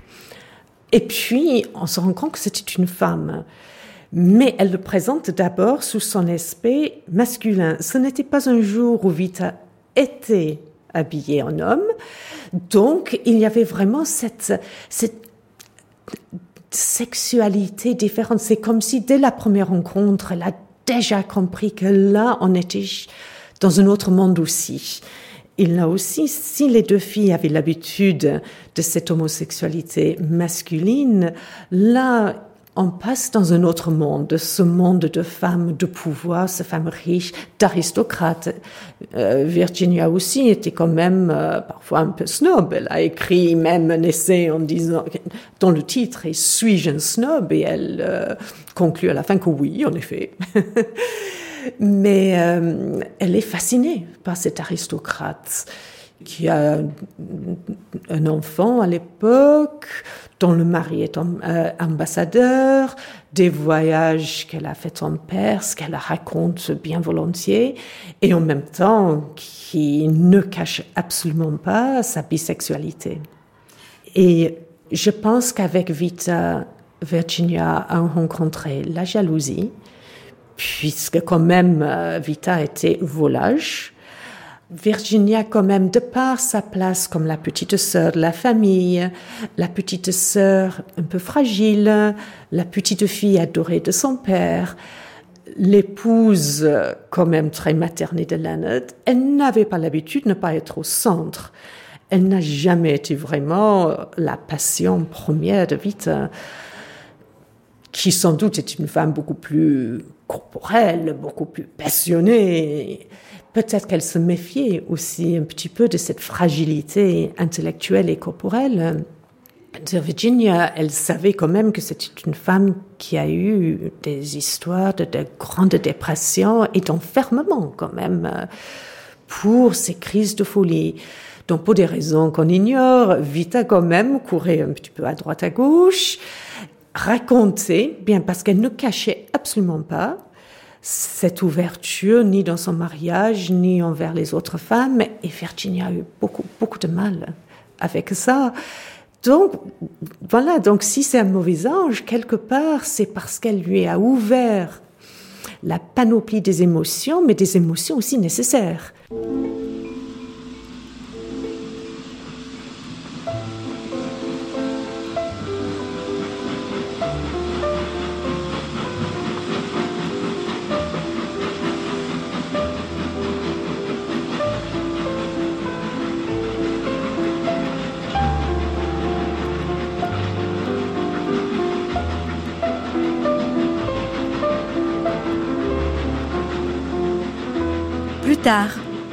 Vita à Virginia.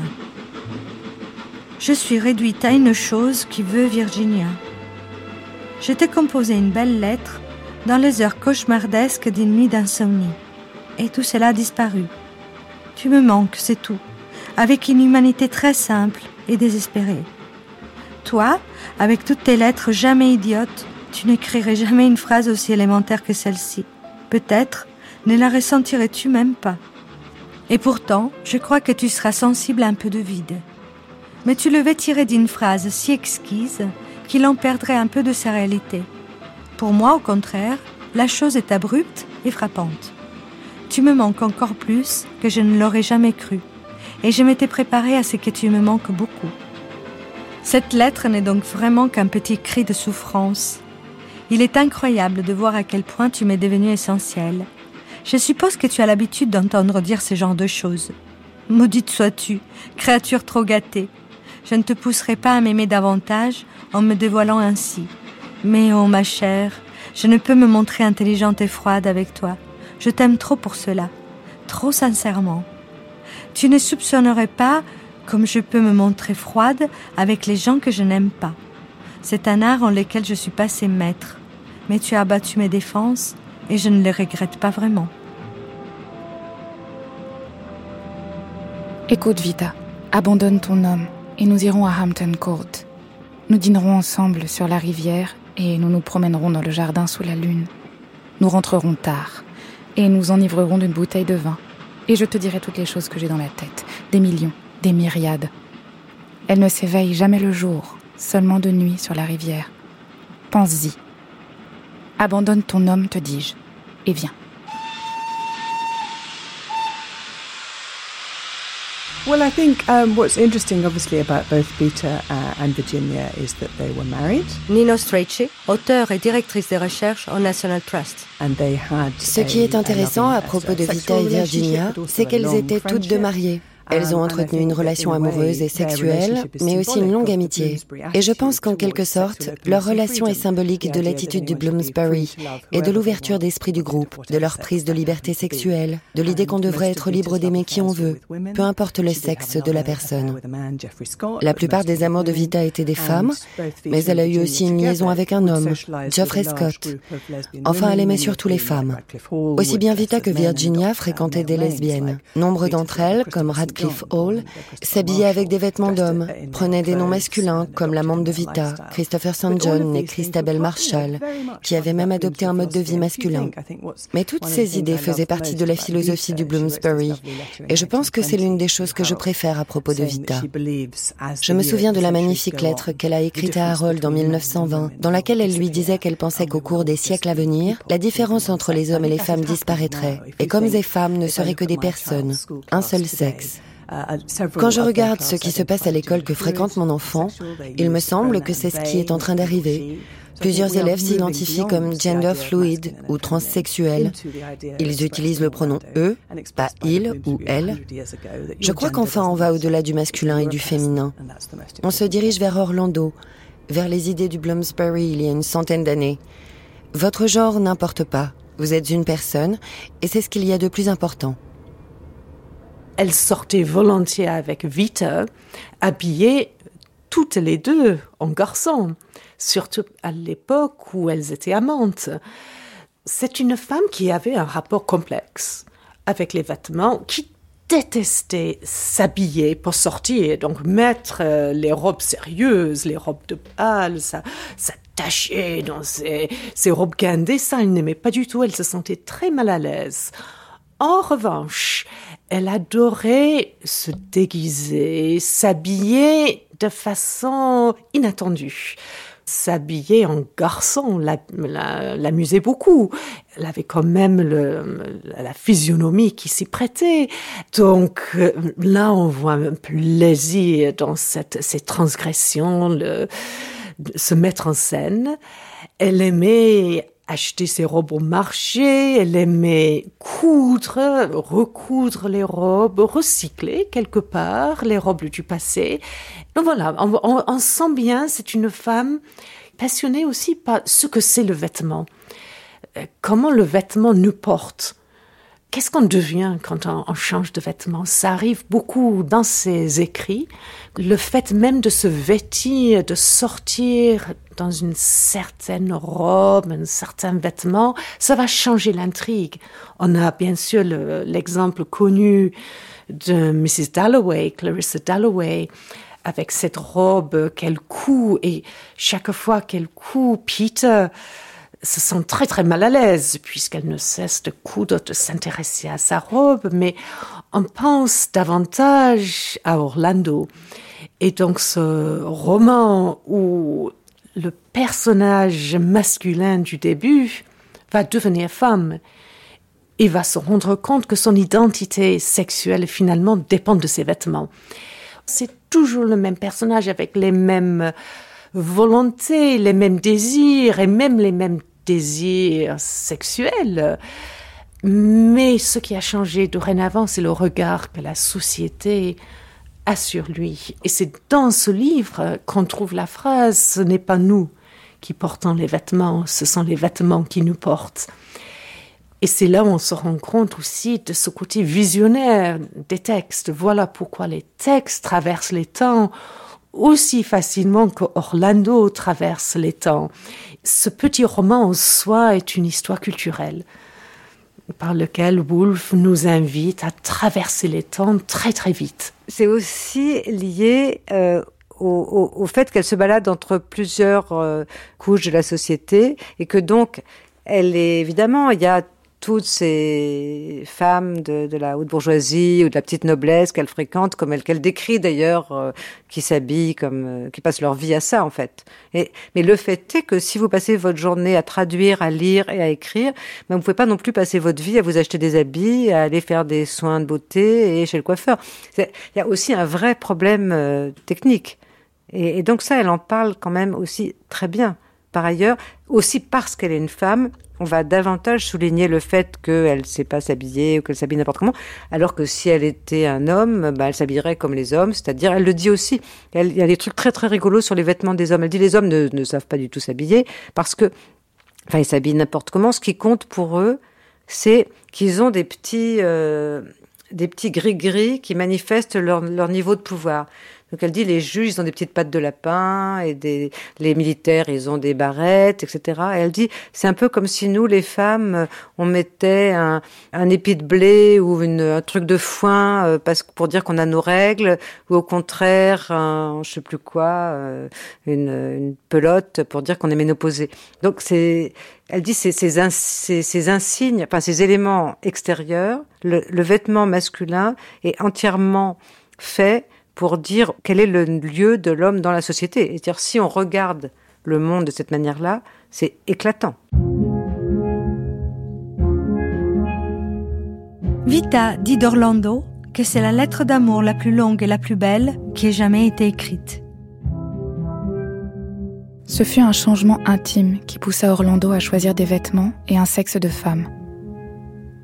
Peut-être exprima-t-elle par là, plus franchement qu'on ne le fait d'ordinaire, la franchise était sa qualité dominante, une aventure fort commune, quoique rarement avouée. Car nous touchions ici à un problème irrésolu. Si différents que soient les sexes, pourtant ils se combinent. Tout être humain oscille ainsi d'un pôle à l'autre. Et bien souvent, tandis que les habits conservent seuls une apparence mâle ou femelle, au-dessous, le sexe caché est le contraire du sexe apparent. Nul n'ignore les complications et les confusions qui en résultent. Mais ce n'est pas ici le lieu d'une étude complète. Notons seulement les effets étranges de ce désordre dans le cas particulier d'Orlando. C'est en effet ce mélange en elle des deux éléments, l'homme et la femme, dont tantôt l'un était victorieux et tantôt l'autre, qui donnait souvent à sa conduite un tour inattendu. Et le problème de son sexe était pour certains esprits curieux une source de perplexité. Aussitôt installé, Orlando se mit en quête.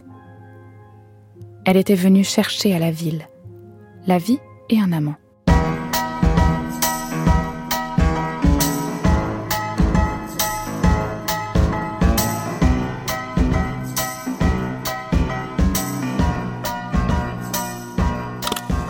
Virginia, deux photos.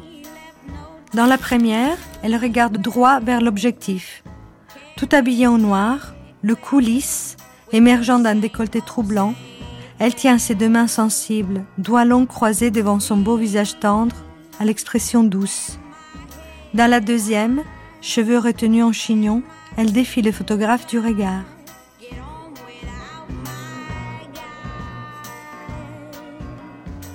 16 janvier 1923. Catherine Mansfield meurt. Cela fait une semaine que Catherine est morte. Je ne sais pas très bien si je dois obéir à son N'oubliez pas tout à fait Catherine que j'ai retrouvé dans une de ses lettres. Suis-je déjà en train de l'oublier? Étrange démarche qui consiste à analyser les fluctuations de ses sentiments. Vendredi matin, Nelly a fait une de ses entrées en fanfare coutumière en annonçant Mrs. Murray est morte. C'est écrit dans le journal. Et là, je sens. Quoi Un choc? Un soulagement Une rivale en moi D'abord de l'embarras à l'idée d'être si peu ému. Puis peu à peu le vide, une sorte de désenchantement. À la fin, un désarroi envahissant. Je n'ai pu m'y soustraire de toute la journée. Et lorsque je me suis installée à mon bureau, j'ai senti qu'écrire n'aurait aucun sens. Catherine ne me lira pas. Catherine n'est plus ma rivale. Et plus généreusement, il y a peut-être des choses que je fais mieux qu'elle, mais elle n'est plus là, celle qui pouvait faire ce que je ne peux pas. Ensuite, comme d'habitude, j'ai commencé à voir des images défiler, défiler devant mes yeux. Catherine se coiffant d'une couronne blanche, nous abandonnant, attendue on ne sait où, très grande dame, une élue. Et on la prenait en pitié, et on la sentait mal à l'aise avec cette couronne d'un froid de glace. Et elle n'avait que 33 ans. Et je pouvais la voir très nettement devant moi à Portland Villas. Je monte dans sa chambre. Elle se lève avec peine de son bureau. Un verre de lait et un flacon de médicaments y sont posés. Il y avait aussi des piles de romans. Tout était impeccable, brillant, très maison de poupée. D'emblée, ou presque, nous oublions toute réserve. Catherine, c'était l'été, à moitié allongée sur son divan près de la fenêtre. L'allure d'une poupée japonaise avec sa frange bien droite sur le front. Parfois, nous nous observions intensément, comme pour établir, seulement par le regard, une relation qui n'aurait jamais de fin, indifférente aux altérations de nos corps. Elle avait de très beaux yeux, un peu ceux d'un chien, marron, très écarté, avec quelque chose de figé dans l'expression. Oui, un chien fidèle et triste. Le nez pointu, un peu vulgaire, des lèvres fines et dures. Elle portait des jupes courtes car elle aimait, je la cite, avoir de l'espace autour d'elle. Elle avait vraiment l'air malade, à bout de force, se déplaçant très lentement à travers la pièce, comme un animal en souffrance. Je crois avoir noté deux, trois choses que nous nous sommes dites. À mon avis, chaque fois que nous parlions livres, ou plutôt de nos livres, nous parvenions presque toujours à exprimer des idées qui comptent. Et Catherine était impénétrable. Est-ce qu'elle m'aimait? C'est ce qu'elle affirmait parfois. Elle m'embrassait, me regardant. Suis-je trop sentimentale? Comme si elle me jurait une fidélité absolue, me promettait de ne jamais, jamais oublier. C'est ce que nous nous sommes dit lors de notre dernière rencontre, qu'elle me donnerait à lire son journal et ne cesserait jamais de m'écrire. Nous avons déclaré que notre amitié était bien réelle en nous regardant droit dans les yeux, et qu'elle durerait toujours, quoi qu'il arrive. Ensuite, il y a eu des critiques, des ragots. Je n'ai jamais reçu de réponse à mes lettres. Pourtant, j'ai l'impression que notre amitié est encore là, que j'ai encore des choses personnelles à lui dire sur l'écriture. Si j'avais été à Paris, je serais allée la voir. Elle se serait levée et il ne nous aurait pas fallu plus de trois minutes pour reprendre notre conversation. Mais je n'ai pas franchi le pas. Son entourage, Murray, etc., les petits mensonges, les traîtrises, ce double jeu, les taquineries incessantes, que sais-je, avaient porté atteinte à la substance même de notre amitié. J'hésitais et j'ai laissé tomber. Pourtant, je comptais bien que nous nous retrouverions l'été prochain pour un nouveau départ. Mais j'étais jalouse de son travail. Et je ne l'ai été que d'elle seule. Ce qui a fait qu'il m'était difficile de lui écrire. car j'y voyais, sans doute à cause de cette jalousie, tous les traits de caractère que je n'aimais pas chez elle. Pendant deux jours, j'ai eu l'impression d'avoir vieilli, d'être dépossédée de l'envie d'écrire. Mais ce sentiment est en train de s'effacer.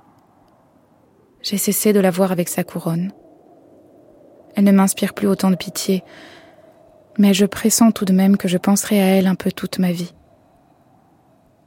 Nous avions sans doute quelque chose en commun que je ne retrouverai jamais chez personne d'autre. J'ai écrit pratiquement les mêmes mots en 1919 et d'autres fois encore.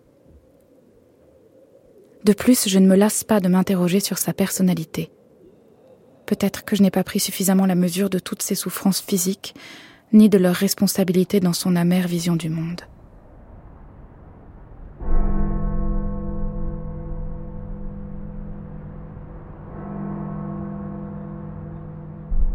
En 1932, mort de Lytton Strachey. Virginia reste enfermée dans sa chambre plusieurs jours. Personne ne peut l'en sortir. Elle pleure son amie et toute une partie de sa vie. Vanessa dans son journal. Après Lytton, la pauvre Carrington s'est donné la mort hier. Je pensais lui envoyer un petit mot, mais je n'ai pas eu le temps. En 1934, Roger Fry meurt Vanessa s'enferme à son tour dans sa chambre. On peut l'entendre hurler de douleur, sangloter pendant des heures. Les deux sœurs ont perdu leur chevalier de cœur. Quand nos amis tombent, toute une partie de nous les suit. Quand nos amis tombent, nous apprenons à mourir, nous commençons à mourir avec eux. Aimer vous condamne à la solitude.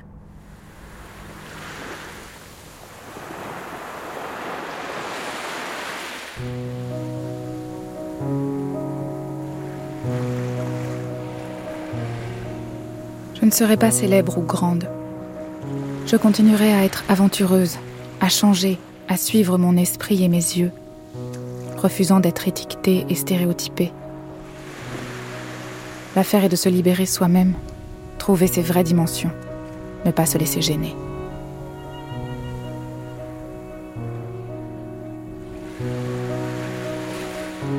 Léonard dit Ma femme a changé le cours de l'histoire de la littérature. Moi, j'aurais pu passer ma vie à jouer au ping-pong. Rien n'en aurait été changé.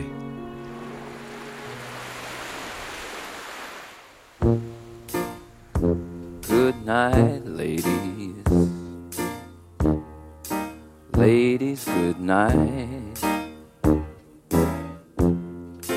It's time to say goodbye.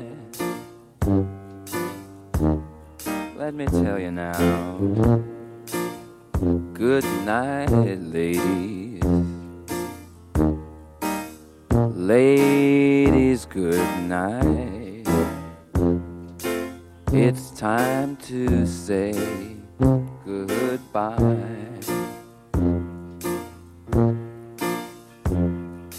C'était Virginia Woolf, La traversée des apparences, avec Claire Davison, Geneviève Brisac, Ellen Pankhurst, Ellen Southworth, Nicola Wilson, Alison Pritchard et Nino Strachey. Elodie Hubert dans le rôle de Virginia Woolf et les voix d'Emily Blom-Metzinger, Sophie Barjac et Nicolas Racca. Archivina, Gwen Michel. Attaché d'émission et traduction, Melissa Faust. Prise de son, Alison Ascrisi, Bernard Lagnel, Christophe Papon et Laurent Macchietti. Mixage Alain Joubert, une série documentaire de Simonetta Greggio réalisée par Julie Beressi. Merci au comptoir littéraire et au Marriott County Hall Hotel. Dans le prochain épisode, les phalènes s'envolent, la mort est un fil qui glisse entre les rayures d'un tigre blanc, les amis disparaissent, on pleure, on dit au revoir et adieu.